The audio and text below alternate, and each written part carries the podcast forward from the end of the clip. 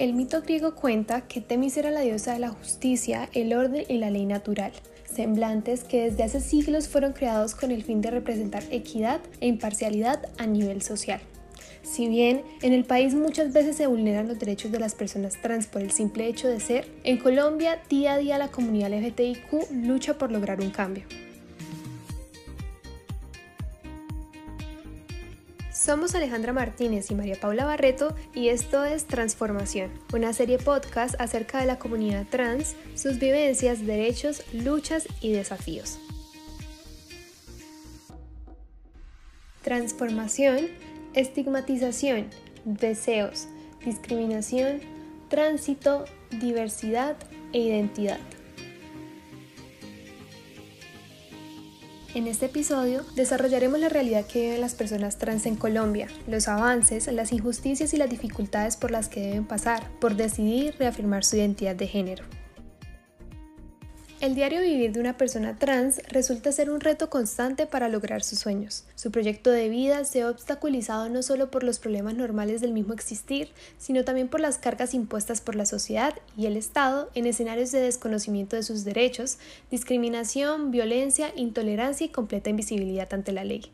Desde el punto de vista de Karen Estefani Pérez, defensora de los derechos humanos, Colombia ha avanzado en las últimas décadas en cuanto al reconocimiento de las personas trans. Sin embargo, falta más aceptación para crear una sociedad incluyente. Colombia ha logrado grandes avances en los derechos de la población transgénero a través de tutelas, litigio estratégico, activismo. Se ha logrado que las mujeres trans, por ejemplo, no presten servicio militar que exista el cambio del componente sexo en la cédula, que los procesos relacionados con el tránsito de género eh, los cubre el sistema de salud, que se promuevan también espacios seguros a nivel educativo y laboral con relación a la discriminación y prevención de, de bullying en las escuelas. Aunque en el país la población trans cuenta con la protección política de sus derechos, ellas como comunidad se siguen enfrentando a las múltiples barreras de discriminación y rechazo si bien existen estos avances, pues estas sentencias no cumplen en totalidad la función de garantizar por completo estos derechos fundamentales. ¿Qué quiero decir con esto? Que si bien los reconocen, no los garantizan, ¿sí? Asimismo, Vanessa Durán, psicóloga y activista de la plataforma LGBTIQ Santander, reconoce que la indiferencia hacia las personas trans nace desde una violencia estructural del Estado y sus entidades gubernamentales. Pues yo creo que la primer discriminación eh, o la primera forma de discriminación es la violencia estructural que hay en el Estado y las instituciones de gobierno en general hacia las personas trans que no les reconocen, no les incluyen y no les permiten ser. En el país existe una legislación que busca el bienestar de las personas trans. Lo que pasa es que como poca gente la conoce, son contadas las personas que la cumplen a pesar de que existe alguna legislación que favorece a las personas trans y que esa legislación la da la Corte Constitucional, no hay conocimiento de esa legislación. Y como no hay conocimiento de esa legislación, pues las personas trans no son incluidas apropiadamente en educación, en salud, en trabajo, ni en nada. Entonces no hay políticas públicas para la población LGBT, por ende tampoco las hay para la población trans. Eh, y eso es un factor bastante importante para, para partir de las razones por las cuales las personas trans son discriminadas. Los derechos fundamentales son para todos y se deben seguir sin discriminación alguna. El derecho a una identidad, a un buen servicio de salud y a un empleo digno no debe tener preferencias y olvidar las minorías. Ya es hora de que en Colombia paren los casos de violencia y cesen las malas experiencias que tienen las personas trans por expresar su ser.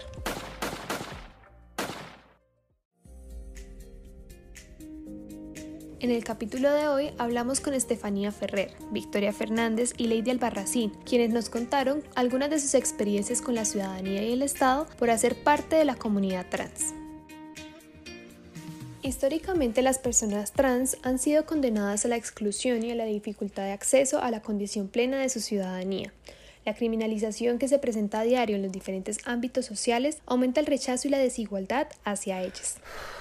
Va uno pasando y, se mofan de uno, escupen, lo señalan, se burlan, hacen comentarios burlescos. Todo eso es violencia psicológica. He sido víctima de empujones, de cachetadas, de golpes, de todo eso, no solamente de la ciudadanía, de parte del Estado también, por ejemplo de la policía, desde los colegios y las instituciones educativas, los actos de indiferencia hacia la comunidad LGBTIQ son evidentes. Comentarios y acciones malintencionados por parte de compañeros y maestros solo generan odio.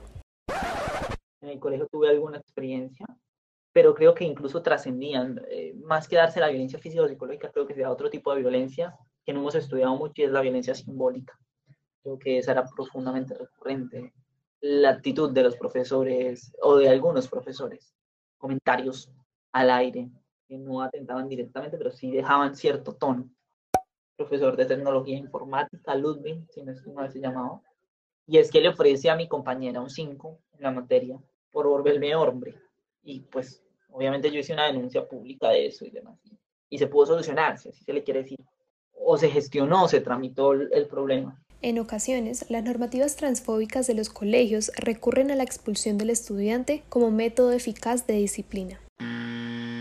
Y llamaron a, mi acudiente, al acudiente de ellos, y el rector les dijo que si llegaban a confirmar que éramos homosexuales, eso era motivo de expulsión del colegio.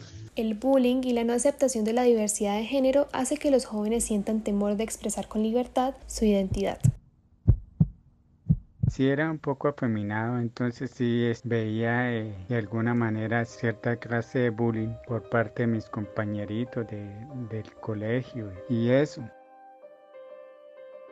La realidad de las personas trans está llena de injusticias y dificultades que no son resueltas por parte del Estado. El ataque policial, el no reconocimiento de la identidad y el sistema estructural conservador son algunos de los factores que no permiten que el derecho a la igualdad sea del todo incluyente. Las mujeres trans son una de las tantas minorías que son rechazadas laboral y socialmente.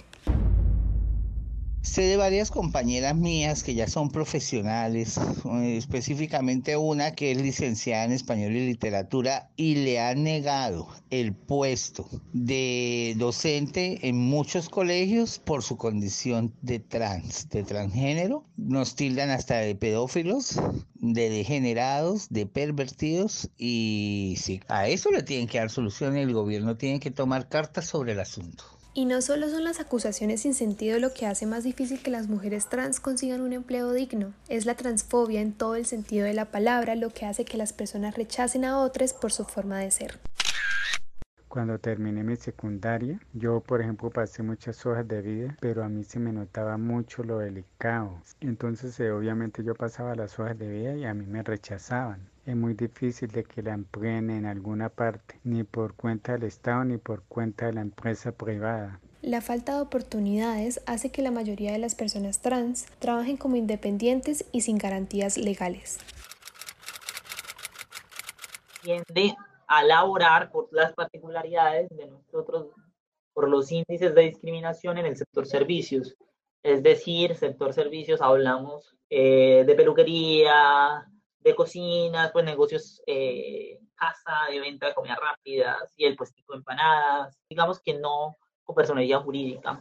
Y eso agrava la situación, o sea, hay una inestabilidad laboral. En el caso de la prostitución, las mujeres trans tienden a ser la minoría que más sufre de violencia policial y ataques simbólicos. De mis 17 años a los 32 me dediqué a la prostitución. En ese entonces el abuso de autoridad era espantoso y ellos nos recogían en batidas que hacían, nos pegaban, nos desnudaban y nos dejaban en ropa interior botados a las afueras de la, de la ciudad. Y las tandas que nos daban eran terribles.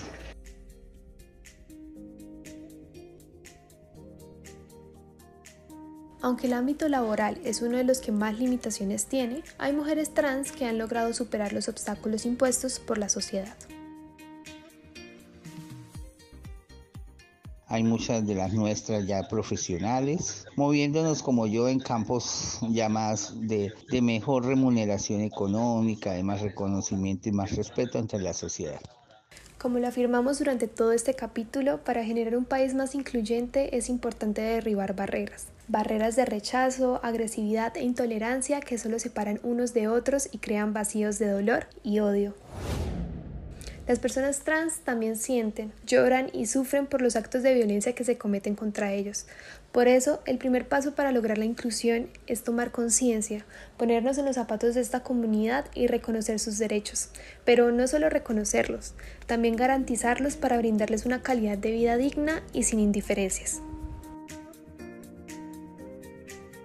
Somos Alejandra Martínez y María Paula Barreto y esto fue Transformación, un especial para Periódico 15 sobre la comunidad trans, sus vivencias, luchas y desafíos.